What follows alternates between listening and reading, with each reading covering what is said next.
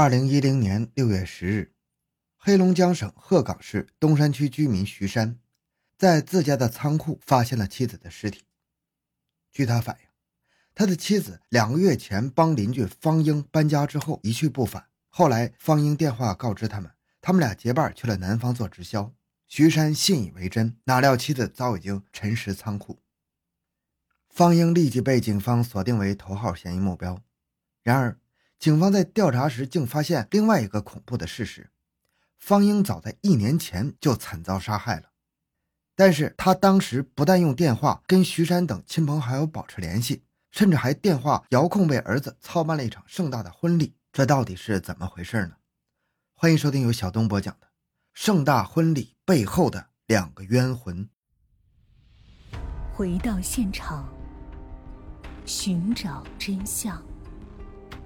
小东讲故事系列专辑由喜马拉雅独家播出。吕博，一九八一年出生在黑龙江省鹤岗市。父亲在他六岁时去世了，母亲方英独自把他拉扯大。长期的单身生活和独自抚养儿子的艰辛，让方英对儿子爱若珍宝，总想让儿子按照他的意志生活。如果儿子做错了事情或者违背了他的意愿，就连打带骂加以惩罚。有一次，年幼的吕博偷偷拿了邻居家小孩的玩具，方英发现之后，用钢针将吕博的十根手指刺了个遍，严令他吸取教训。吕博自小对母亲又敬爱又是惧怕，对母亲无不言听计从。二零零二年，二十一岁的吕博应聘在矿区当了一名井上技术员，他先后谈了几个朋友，可是方英总是挑三拣四。总认为没有一个能配得上他儿子。吕博想到母亲这么做也是为了自己未来的幸福把关，便乖乖的听从了。两千零八年五月初，吕博认识了卢晶。卢晶比吕博小一岁，在煤矿的办公室当文员，两人一见钟情，很快就发展成了恋人关系。吸取了以前的教训，吕博一直没有将自己和卢晶的恋情的消息告诉母亲，直到五个月后，两个人开始谈婚论嫁。吕博这才将女友带回家给母亲认识。儿子事先不和自己打招呼就领回一个女孩，方英首先在心理上对儿子和卢静的恋爱产生了排斥，认为两人是有意要将生米煮成熟饭，再强迫他接受他们。于是方英斜着眼看了看卢静，把儿子拉到厨房，不问青红皂白的就说：“这个姑娘太一般了，配不上你，我不同意你们谈朋友。”母亲对自己的管教严厉，并且一次次干涉自己的恋爱。吕博早就对母亲心生怨恨了，现在母亲又对自己的爱情横加指责，吕博觉得自己再也无法忍受了，执拗地说：“我以前谈女朋友都被你整吹了，这一次我要自己做主。”说罢，他走回客厅，牵起了卢晶的手，走出家门。吕博没有想到，要想说服母亲接受女友，简直比登天还难。两千零九年二月的一天，吕博再次策略地向母亲提起婚事，妈。将来我和小晶结婚了，我们一起孝敬你，再给你生个大胖孙子。方英根本就不买账，你的对象必须我亲自选，不然你娶回的媳妇儿对我不好，你娶了媳妇儿忘了娘，我就没奔头了。吕伯说：“妈，这点你放心，卢晶会和我一样孝敬你的。”方英鼻子里哼了一声，说：“那也不行，你最好永远做个孝顺儿子。”吕博忽然感觉到，母亲并不是冲着卢晶来的，而是不愿意让他结婚，怕他离开家，所以才要垄断他的爱。母亲对自己的爱太禁锢了，太令人窒息了。倘若在过去，他可能会遵从母亲，选择放弃；但是现在，爱情唤醒了他的独立意识，他再也不想受自私的母爱操控了。于是，他冷着脸说：“我不管你同意不同意，我都要和卢晶结婚。”方英见儿子不听自己摆布，便连喊带骂的和儿子吵起来。吕波一怒之下摔门离开家，住进了单位宿舍。儿子跟自己闹僵了，方英把满腹的怨气都撒在了卢晶身上。三月十日，方英打听到卢晶家的住址，气冲冲的上门兴师问罪。然而卢晶没在家。卢晶的父母早就同意了女儿的婚事，见亲家来了，热情的端茶倒水，笑脸相迎。不料。方英竟然指着他们的鼻子破口大骂：“你家狐狸精女儿勾引我儿子，你们当爹当妈的得管教管教，告诉那狐狸精，我是不会答应她和我儿子结婚的。卢京的父母被骂得措手不及，嘴张开半天也没说上话来。等他们反应过来，方英已经推门走了。晚上，吕伯送卢京回家，听说母亲来这里撒泼，心里是又气又恨，急忙向卢京的父母道歉，然后跑回家找母亲说理。方英见儿子跟自己的态度蛮横，便动手去打儿子，母子俩再次不欢而散。两千零九年四月二十一日，吕伯忽然接到了母亲的电话：“我同意你们结婚了，咱们谈谈怎么操办婚礼吧。下午两点，你到大世界商场门口等我。”吕伯当即答应与母亲见面。下午两点，吕伯来到了大世界商场门前等母亲。大约十分钟后，母亲来了，身后还跟着三个四五十岁的男子。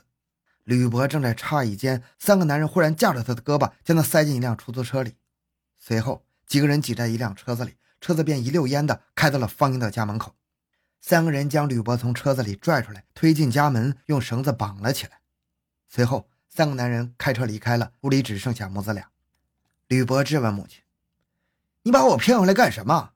方英说：“你以为我真的同意你结婚呐？做梦吧！我把丑话说在前头，今天你必须跟你对象一刀两断，不然的话，我就找人把那狐狸精强奸了。”母亲居然能说出这番恶毒的话来，吕伯周身顿时冷飕飕的。他不想再和母亲纠缠，悄悄地挣脱了绑得并不结实的绳索，起身就往外走。方英见状，急忙上前挡住儿子去路。你不能走，走了我就收拾你对象。吕伯恼羞成怒，用力推了母亲一把，方英一个趔趄摔倒在地，头磕到了准备用来盘火炕的砖垛上，鲜血顺着额角流淌下来。看见母亲头上出血了，吕伯有些害怕，他正想打幺二零，却忽然听见母亲恶狠狠地说：“你等着，我非得找人把你对象和你老丈母娘强奸了。”母亲已经受伤了，还是念念不忘报复自己的女朋友和准岳母，而且。凭他的性格，他一定是说到做到的。吕伯刹那间对母亲产生了刻骨的仇恨，他顺手摸起一块砖头，像魔鬼附体一样，照准母亲的脑袋砸了下去。见母亲一动不动了，吕伯才从混沌的状态中清醒过来，扔下砖头，跪在地上呜呜大哭。天色暗黑下来时，他抹掉眼泪，将母亲的尸体拖到后院，扔进了自家废弃的菜窖里，然后锁上门逃离现场。第二天，吕伯找到卢晶。神情沮丧地说：“看来咱俩真的没缘分呐！为了咱俩的事儿，我把我妈给杀了。”卢京惊愕地张大嘴巴，不相信这是真的。于是吕波把他带回了家，看到地上已经凝固的血迹，卢京才不得不接受这个残酷的现实。冷静下来的卢京流泪做出了选择：“吕波，我不会因为这件事离开你的，无论将来是坐牢还是杀头，我都跟着你。”卢京的态度让吕博感动不已，他搂过浑身发抖的卢京说：“别紧张，就当我妈出远门了。过一阵咱们就结婚，我要给你办一个体面的婚礼。”最初的那段日子，吕博经常梦见母亲满身血迹的责问他。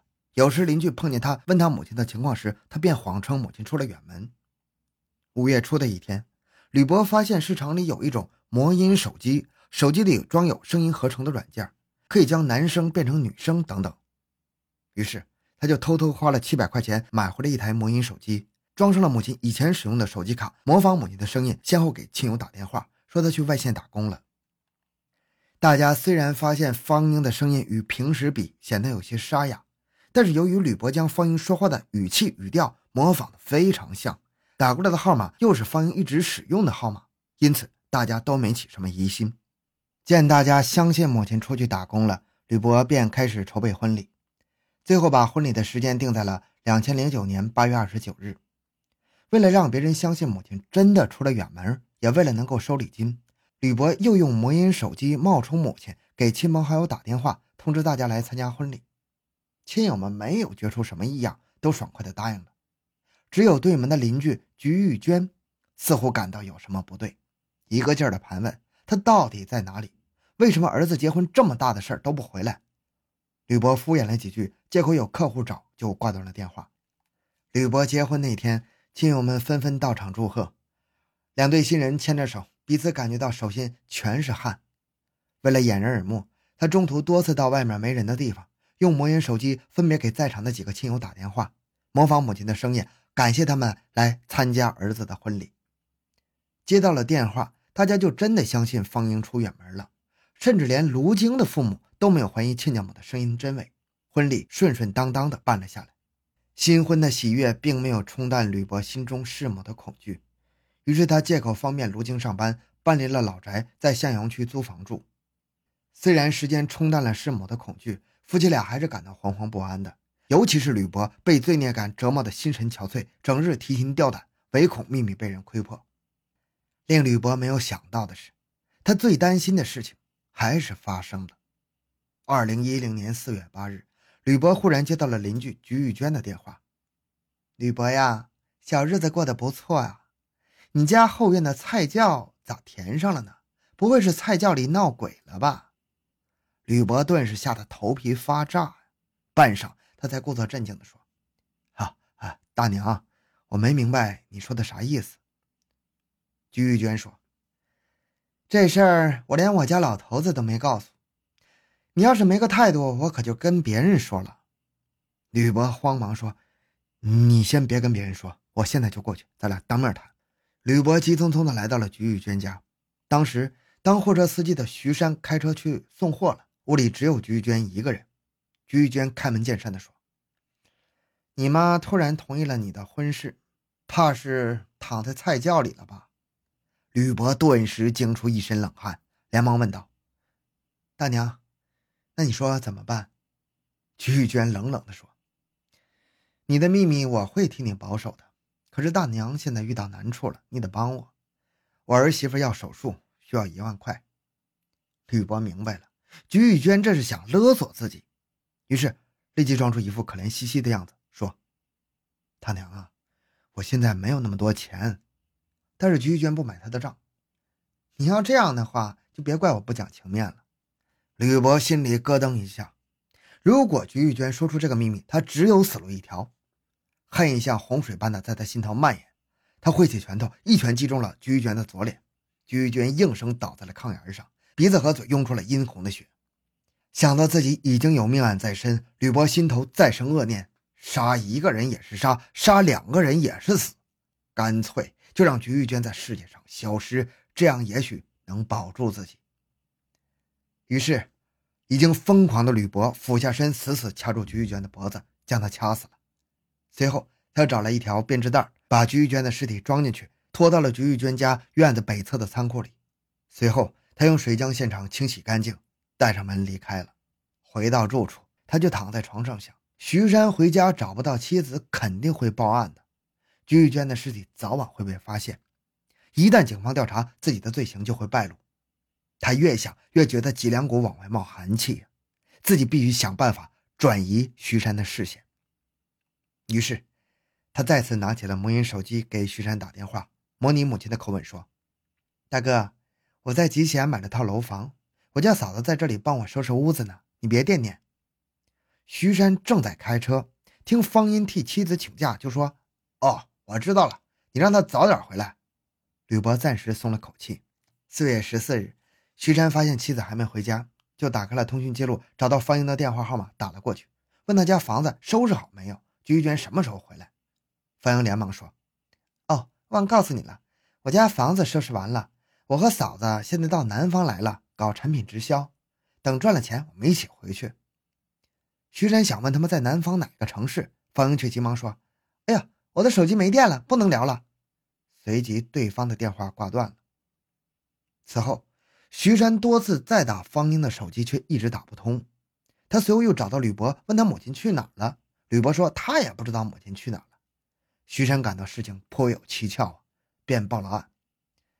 派出所经过调查，没找到线索，此事便搁置了下来。时间转眼到了六月十日这天晚上七点，徐山去仓库取东西，刚打开仓库门，他就闻到了一股臭味顺着气味一查，竟发现仓库里赫然放着一个装有尸体的编织袋。他吓得魂飞魄散，马上打幺幺零报警。警方打开了编织袋，里面果然是一具已经高度腐败的女尸。警方通过 DNA 检测确认，女尸正是徐山的妻子菊玉娟，其死亡时间约有两个月。警方很快将侦查方向转到了方英身上。然而，警方从方英亲友那里了解到，他们在两千零九年四月以后就没见过方英，就连儿子吕博的婚礼也是他电话遥控操办的。种种迹象表明，方英在菊玉娟被害之前已经失踪了。警方经过调查走访，发现方英的儿子吕博非常可疑。吕博在接受警方问询时也称母亲不知去向，但是在方英失踪的一年里，他却没有做出任何寻找母亲的举动。专案组分析，方英很可能遭遇不测，而且他的儿子吕博有重大嫌疑。七月十五日上午，警方在鹤岗市向阳区工农区铁路小区将犯罪嫌疑人吕博抓获。经审讯，吕博对杀害母亲方英、邻居鞠玉娟的犯罪事实供认不讳。并供述了他的妻子协助他清理现场、毁灭证据的犯罪行为。八月六日，鹤岗检察院以吕博涉嫌故意杀人罪、卢京涉嫌毁灭证据罪及包庇罪批准逮捕。最终，吕博被判处了死刑，如今被判处了五年有期徒刑。好，这个案子就讲到这里。小东的个人微信号六五七六二六六，感谢您的收听，咱们下期再见。